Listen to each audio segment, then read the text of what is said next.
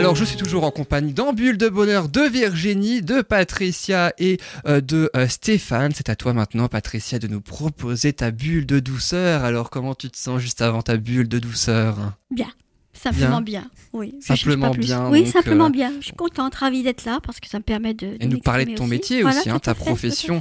Euh, donc, et je te propose d'ailleurs d'y aller tout de suite. Je rappelle que ta rubrique, elle s'appelle Bulle de douceur.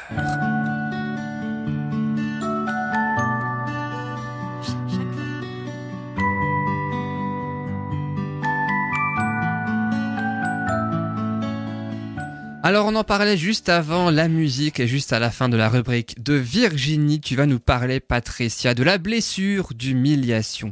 Dis-nous tout sur ce sujet. Tout, je ne pourrais pas. Désolée. Ah, c'est- court hein, la Parce chronique. que j'ai que, j'ai que 15 minutes et ça va Ah être oui. un petit peu court. Raison de plus pour commencer maintenant. Merci, merci. Alors, on va commencer par les choses ennuyeuses. 75% des personnes ont des problèmes de poids. C'est-à-dire que certaines ont des problèmes de poids parce qu'elles sont effectivement un petit peu en surpoids. Et d'autres personnes qui sont bien faites sont continuellement en train de regarder la balance quand même, de peur de justement de prendre un gramme ou un kilo ou 500 grammes. Ils ont peur que leur silhouette se modifie. Donc, euh, toutes ces personnes font attention à ce qu'elles mangent, tout ce qui est commençant par un P, par exemple, les pains, les pâtes, euh, les pommes de terre, toutes ces choses-là qui sont soi-disant à bannir. On s'est rendu compte que toutes ces personnes qui essayent de perdre du poids, qui malheureusement font beaucoup de régimes, deux ans après, même si elles font très très attention, deux ans après, elles ont repris leur poids avec un petit bonus bien souvent. Alors si euh, la raison n'est pas physique, la raison de cette prise de poids n'est pas physique, quelle serait la raison? Alors peut-être tout simplement psychologique. La première question à poser donc c'est pour quelle raison ces personnes souhaitent perdre du poids? Euh, Perdre du poids, ça veut dire avoir un beau corps, euh, c'est associé au fait d'être beau tout simplement. Et être beau veut dire être peut-être aimé, davantage. C'est le grand problème de l'être humain. Alors, des études psychologiques ont fait, euh, ont démontré qu'un enfant qui est beau a plus attention. On fait plus attention à un, enfant qui est beau. Ah tiens, t'as vu celui-là, il est beau. Ah, celui-là, voilà. Et l'autre qui est un peu moins beau à côté, on le regarde un peu moins. À l'école aussi, on s'est rendu compte qu'un enfant qui était mignon, bah, il était un petit peu plus préféré que que ceux qui l'étaient un peu moins. Et on s'est rendu compte que même les médecins, les thérapeutes, les belles personnes ont plus d'attention, ont plus de passe-droit pour trouver un emploi. Là aussi, si vous êtes une belle personne, vous avez plus de facilité à trouver un, un emploi si vous êtes une belle personne, physiquement, je veux bien dire. C'est prouvé par les études. hein. Ouais. C'est dommage. Dans beaucoup de domaines, une personne qui est belle a l'impression d'être plus aimée qu'une personne qui ne l'est pas. Ah, c'est triste, ouais. Oui, c'est très triste. Comme la recherche de l'amour motive l'être humain, alors on associe être beau, être aimé aussi, Mhm. davantage. Est-ce que justement le fait de se trouver beau, euh, on, on a plus confiance en soi que quelqu'un qui se trouve pas forcément beau? C'est là justement que se pose la question. Non, le physique n'a rien à voir avec ce qui se trouve à l'intérieur. Effectivement, une personne peut être très belle physiquement et se, se retrancher derrière, euh, derrière papa, maman, derrière les copains, derrière tout le monde pour ne pas se mettre en avant, pour ne pas s'exprimer, pour ne pas se montrer. Il y a un manque de confiance en soi. Donc. Voilà, et ça n'a rien à voir avec le physique. Là, c'est encore un problème d'éducation, peut-être effectivement. Comme nous le disait la dernière rubrique, euh, si on joue un peu plus avec les enfants, ils se sentiraient un peu plus valorisés et auraient un peu plus confiance en eux. C'est- Il y a des enfants qui sont jugés que sur leur physique, mais qui effectivement des fois se mettent en retrait parce qu'ils sont autre chose que juste euh, voilà l'apparence extérieure. Mais ne serait-ce qu'à l'école. Hein, les, Et les- dès le plus jeune âge, hein, c'est ce que j'allais Oui, dire. à hein. l'école, les enfants sont très méchants les uns envers l'autre, Ouais, et dès oui. qu'un enfant est un petit peu enrobé, il est exclu. hein. Ouais. Bah, c'est surtout euh, en plus euh, au sport quoi que ça se voit. Ah ouais, non mais c'est aussi finalement handicapant, ça fait peur. euh, Ouais, exactement. Il semblerait qu'une personne qui a vécu une souffrance d'humiliation dans son passé, en général entre 0 et 7 ans, lorsque par exemple l'enfant a ressenti ou entendu tout simplement aussi euh, qu'il n'était pas beau, quand par exemple papa ou maman à table lui dit, ben, lorsqu'il mangeait mal, on disait tu es dégoûtant, tu tu t'es regardé, tu fais honte avec ton comportement, ton attitude, peut-être parce qu'il n'était pas propre aussi, s'il n'était pas propre à temps, euh, il fait pipi, euh, voilà, euh, ou bien euh, s'il n'est pas suffisamment poli, tu me fais honte, tu pourrais dire bonjour à la dame. Voilà, je ne montre pas du doigt les parents. hein. Il existe un permis de conduire pour bien conduire une voiture. Oui, c'est vrai. Mais il n'existe pas de permis pour éduquer les enfants. Donc je ne montre pas du tout les parents du doigt. Du fait coup, il n'y a pas de bonne ou de mauvaise éducation. tout à fait. Et chaque enfant est différent, il ressent avec la même remarque, le même ressenti, chaque enfant peut le ressentir différemment. Mhm. Il suffit qu'il soit un peu plus sensible à un certain niveau et il le ressentira. Donc l'enfant se sent humilié et puis pour donner raison à ses, en- à ses parents et à tous ces gens-là, quand on lui dit t'as pas honte de faire ça et comme l'enfant ne veut pas avoir honte, ne pas faire honte, donc euh, il se sent humilié tout le temps, facilement, euh, et il fait tout pour faire plaisir à ses parents qui se sentent valorisés du coup parce que lui il se met en retrait, il ose pas, il est propre, il fait tout ce qu'il faut, qu'il mange bien, il fait tout ce qu'il faut pour bien plaire, pour ne Il va pas répondre à une image attendue euh, sans ça. être lui-même. et plus les parents contrôlent l'enfant, et plus l'enfant se, se sent privé de sa liberté, Mhm. de faire ce qu'il veut. Cercle vicieux alors. Tout à fait. Ouais. Et le résultat, adulte, il y a beaucoup de personnes finalement qui doivent comprendre pourquoi elles en sont là aujourd'hui. justement, c'est la raison. Alors, bien souvent, les personnes qui ont souffert de ce genre d'humiliation quand elles étaient petites, euh, quand lorsqu'elles se retrouvent dans un groupe, par exemple, ce sont les premières, ou même, euh, même pas forcément dans un groupe, mais même au téléphone, ou quand elles font quelque chose, elles- ce sont les premières à se porter un coup, le premier coup. Par exemple, oh, bah, qu'est-ce que je suis bête, oh, qu'est-ce que j'ai fait ça, pourquoi j'aurais dû dire ça? Des fois, elles le disent même à haute voix, ou quand elles ont fait une erreur, elles, elles le disent à haute voix. C'est elles qui se Elles se jugent. jugent, elles se frappent.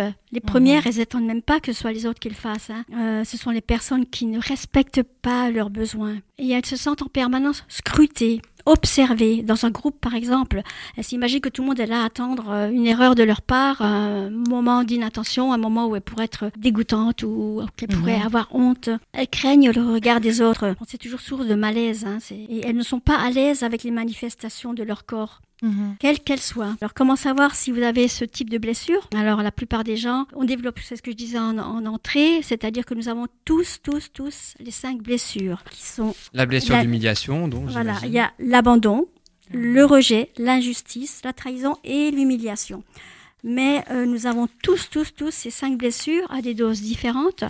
Et par contre, nous en avons une pour laquelle nous avons un peu plus de résonance. Cette, blessure a plus de résonance pour nous. C'est-à-dire que pour, euh, pour savoir si vous avez cette blessure d'humiliation, il suffit de regarder votre corps, par exemple. Euh, je vais vous donner quelques petits exemples. Si par exemple vous avez un petit peu, parce que euh, l'enfant enfin, se protège en se mettant, en s'enveloppant à certains endroits. Mhm. Et par exemple, euh, on se met du poids euh, sur les jambes, par exemple. Si c'est une personne qui est solide et qui dira Tu ne me feras pas bouger, je suis capable d'être là.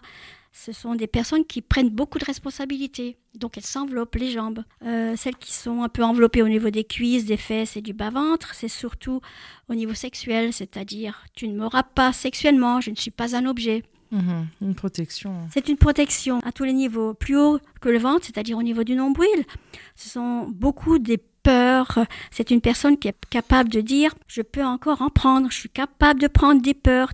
Et en dedans, elle peut avoir très peur, trembler, mais ne le montre pas. Mhm. Euh, voilà, donc il y a effectivement beaucoup, beaucoup de, de- d'endroits qui sont un peu enveloppés et euh, suivant l'endroit où vous êtes enveloppé, On peut euh, trouver. euh, voilà, mhm. c'est une protection. hein. Donc, si vous voulez effectivement éviter de, si vous avez ce type de blessure, vous pouvez effectivement tout d'abord vous écouter, vous écouter pour éviter de ressentir cette honte, être conscient que vous pouvez faire quelque chose en vous écoutant, vous rendre compte qu'effectivement vous êtes, vous n'êtes pas forcément une personne qui est capable, qui est honteuse, qui est dégoûtante que d'autres personnes dans la même situation seraient exactement comme vous. Vous n'avez pas à prendre ces blessures pour vous. Donc, à vous de vous écouter dans vos ressentis, de, de faire ce que vous avez envie de faire et pas pour faire plaisir à l'autre. Ce sont des Mhm. personnes qui souvent ne s'écoutent pas, qui sont généreuses, mais pour les autres, qui n'arrivent pas à accepter des, euh, qu'on leur fasse plaisir, mais qui elles, veulent toujours faire plaisir aux autres.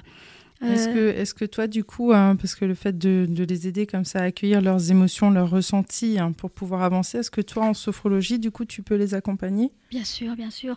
On, on per- on permet déjà à la personne de se rendre compte de sa blessure de lorsqu'elle était plus jeune, parce que bien Mhm. souvent ce sont des, des blessures qui arrivent très jeunes et on travaille sur la blessure justement effectivement pour que sûrement, surtout la personne se rende compte qu'elle est qu'elle a beaucoup de valeur, Oui. qu'elle n'est pas honteuse, pas dégoûtante, que À sortir de l'étiquette qui a été posée. qu'elle euh, se porte elle-même toute seule.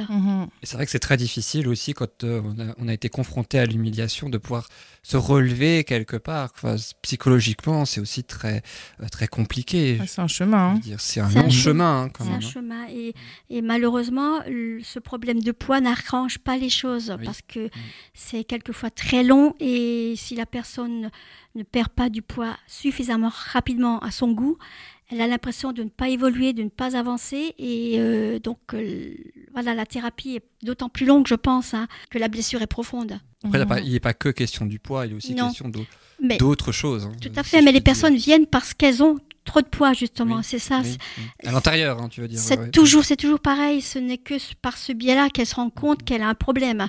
Autrement, on se voile la face, on ne veut pas voir, on, on se dit on y arrivera, on n'a pas forcément envie de consulter. Surtout qu'en fait, effectivement, toutes ces médecines alternatives ne sont malheureusement pas remboursées. Donc c'est Ouais. quelquefois un travail un peu long et fastidieux et, et- et on n'y croit pas forcément. Si au bout de une ou deux ou trois séances, le résultat n'est pas là, on se dit mais qu'est-ce qu'il y a beau faire, pourquoi faire, pourquoi Mm. je continue, voilà. Mais des fois, ça prend du temps, ça prend plus que trois séances. Oui, ben, d'autant plus que si la personne attend trop longtemps pour venir, c'est-à-dire que bien souvent ces blessures, on les a toutes jeunes, et plus on attend, et plus effectivement les blessures sont profondes, et en plus on se fait du mal parce que ces personnes ont le masque de masochiste. C'est ce que Mhm. je disais tout à l'heure, c'est la première personne à se mettre un coup, Ouais. c'est-à-dire lorsqu'elle n'y arrive pas, oh, je suis bête, j'aurais dû faire comme ça, Finalement, il faut qu'elles apprennent à se pardonner, elles aussi. tout à fait être en paix avec elle, mais ça c'est tout un travail. hein. C'est plus facile à dire qu'à faire. Tout à fait, tout à fait. Et, et malheureusement, quelquefois, il, faut faire appel à un thérapeute. Il n'y a pas vraiment de choix. C'est L'important, c'est que la démarche se fasse, si je puis dire. Quoi. tout à Que fait. la Déjà, personne accepte d'aller voir quelqu'un. déjà. Et suivant les thérapeutes, ben, effectivement, on peut avancer plus ou moins vite si effectivement les exercices sont faits régulièrement. euh, si on est attentif aussi surtout à son comportement, au comportement qu'on avait quelques jours avant et le comportement qu'on a un peu plus tard, on se rend compte, tiens, j'ai quand même changé, j'ai Mhm. évolué, j'ai grandi, tiens, ben ça je ne le fais plus. Et, et on est un peu plus fier de soi et rien que de retrouver son estime, sa confiance en soi, ben, ça change tout. hein. Les personnes ben, se Ouais, transforment. hein euh, transforment, oui, avancer paisiblement et se disent bah, je vais y arriver, je vois le bout du tunnel et, et voilà, c'est c'est- c'est- c'est magique quelquefois. hein. Oui. Est-ce que justement l'humiliation, c'est l'une des pires choses qu'on puisse Je euh, crois. vivre Oui, c'est parce que de soi-même? Tout à fait, c'est et, et- et- d'autant plus physiquement aussi parce que le corps est là pour te rappeler que Oui, tu n'es pas une belle personne. Les autres peuvent tous cacher, on peut cacher, mais avec euh, si on s'enrobe de, de, de, de tout, ce- de ce qu'on pardon, de tout ce qu'on s'enrobe, ben, on le montre à tout le monde. mhm. On a beau mettre des vêtements amples ou même quelquefois on met, on met des vêtements très serrés parce qu'on n'en peut plus, on explose. C'est une façon inversée de montrer qu'on n'en peut plus. On est, on est coincé dans cet habit-là, dans cette peau. Et voilà, donc euh, c'est très très dur et très long. Mais à partir du moment où on prend conscience de ses faiblesses, entre guillemets, de son passé, de ses blessures, parce que ce, sont- ce ne sont que des blessures, toute blessure peut se réparer. Mais ça prend du temps. Ça prend du temps et si on y veut, on peut. Quelle que soit la blessure, Tout à fait. d'ailleurs, ça prend. euh, Quelle que soit la blessure, il y a d'autres blessures qui font très mal aussi et qu'on ne Et- voit pas. Et on le disait tout à l'heure, même dès le plus jeune âge, Virginie, il y a des blessures qui émergent, si je puis dire. C'est ben, c'est souvent là qu'elles démarrent et puis malheureusement elles peuvent durer et euh, Des années, il y a des de années. problématiques après euh, encore à l'âge adulte. ouais. Mais je vois autour de moi, pour revenir sur ta chronique à toi, effectivement, le jeu, j'ai autour de moi des jeunes enfants dont effectivement les parents préfèrent les mettre devant la télé. Mais il y a des dégâts, il y a des dégâts, c'est Ouais. Dommage, c'est vraiment dommage. Pour, pour 10 minutes, peut-être qu'on pourrait passer avec son enfant. Complètement. Voilà. Après, il est énorme. irascible, il est méchant, il est. Voilà. C'est vraiment dommage. Mais il y a un manque de connaissances encore euh, peut-être au sujet des écrans. Mm. On devrait effectivement avoir un permis de- pour élever les enfants. Et Christelle, tu parlais des écrans, Virginie, Christelle qui Oui, euh, était qui avait présente, fait, euh, avait fait deux chroniques, même Mhm. sur les écrans, un état des lieux, si je puis dire, enfin voilà, de une constatation en quelque sorte, les mises en danger, voilà, et puis ensuite que faire la donc On peut que inciter les gens d'aller euh, Ouais. regarder, enfin écouter de nouveau ces deux euh, chroniques. les deux chroniques de Christelle, même la troisième puisqu'elle en a fait trois. Euh, du coup, effectivement, Christelle qui était là pour euh, sa famille Libule. En tout cas, merci beaucoup, Patricia. Je- Tu veux peut-être rajouter quelque oui, chose je disais qu'effectivement, les gens sont de plus en plus éveillés quand même à ce genre de choses. Ils se rendent Oui. compte qu'effectivement, les écrans sont de plus en plus mauvais pour les enfants. Pourquoi On tu va- dis ça Mais va Stéphane va parler de l'intelligence artificielle Aïe. après. Je pense à des écrans, je pense. Aïe, Ça Mais peut faut être bénéfique, abuser, hein, faut voilà. pas en abuser. Aïe, aïe, Oui, aïe. c'est ça. Les, les écrans, mine de rien, bien, ou même, enfin, l'informatique en règle générale, mais les écrans peuvent faire du bien aussi Oui. à condition que ce soit bien utilisé correctement, mais comme beaucoup de choses, hein, ça vaut pas Comme seulement tout. pour les écrans, comme Comme tout. Exactement. Sinon, on les aurait déjà prohibés. Effectivement. Et surtout qu'en plus les écrans et l'intelligence artificielle, par exemple, et là c'est le sujet de ta chronique Stéphane, et ça ira, ça va aller crescendo, hein, j'imagine, euh, du point de vue des progrès technologiques. Euh, donc merci beaucoup Patricia pour ta très belle rubrique autour de la blessure d'humiliation. Alors juste avant la prochaine pause musicale, quand on arrive à la moitié de l'émission, j'ai été la semaine dernière officieusement, si je puis dire, chargé euh, d'une mission de la part d'un des trois chroniqueurs de la semaine dernière. La semaine dernière c'était Corinne qui parlait du bien-être physique, c'était Loris pour les films et les séries télé, et Manuela pour l'organisation du mariage. Et il se trouve que lors de l'une de ces trois chroniques, eh bien, euh, l'un de ces trois chroniqueurs avait justement une question à poser à l'un d'entre eux, vous trois, Virginie, Patricia et Stéphane. Le suspense est à son Attention. comble. Je vais, Attention. je vais remettre mon écouteur. Tu fais bien, Patricia, parce que c'est à toi que la question est posée. Alors, c'est pas, alors, c'est pas une question piège, c'est juste qu'on se demandait quelque chose, en fait. Oui. Et comme toi, tu es sophrologue, on a parlé de la sophrologie. C'est Corinne qui a fait le- la chronique Le bien-être physique. hein. Mhm. Euh, donc, elle part de la gyrotonique. Elle a parlé du bâillement la semaine dernière, après la pendiculation Mhm. auquel vous avez assisté, Mhm. si je puis dire, Stéphane et Patricia. Elle a Oui. parlé du bâillement la semaine dernière. Et justement, elle avait une question en rapport avec le bâillement et la euh, sophrologie. Patricia, je te propose d'écouter la question et on est assez curieux de savoir euh, qu'est-ce que tu vas nous en dire après écouter. Le bâillement pourrait être intégré aussi dans, dans le travail en psychothérapie. Je ne sais pas s'il est, euh, s'il est sophrologue, notre sophrologue n'est pas là, mais euh, j'aurais été heureuse de lui poser la question si en sophrologie on porte une attention particulière au bâillement. Une question à poser un jour à, à Patricia. Et alors là, Corinne, tu vas pouvoir écouter l'émission et Patricia va ainsi répondre à la question est-ce que oui ou non le bâillement est très important en sophrologie et si oui, pourquoi? Alors, l'ébahillement veut simplement dire que la personne est relâchée, décontractée. Donc tu l'utilises en sophrologie.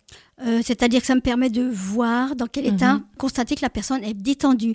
C'est le but recherché en sophrologie. Je reviens avec mes ondes, mes fréquences euh, alpha. Donc la personne est détendue et elle baille. Et pareil, il y a deux semaines, hein, des Est-ce ondes qu'elle est alpha. stressée? entre- elle, n'est- elle ne baille pas du tout.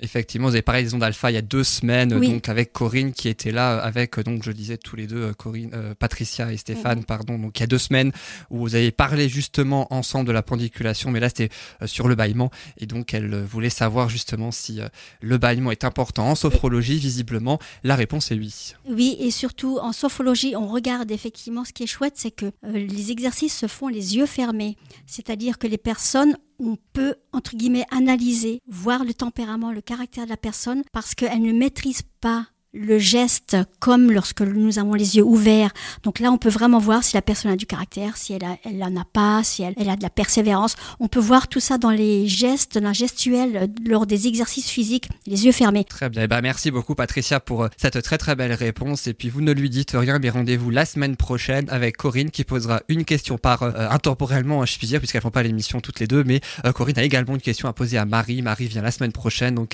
la semaine prochaine, Marie aura également sa question de la part de Corinne. Mais surtout, ne lui dites rien. Gardez la surprise à Marie pour la semaine prochaine. Merci beaucoup Patricia pour ta belle bulle de douceur.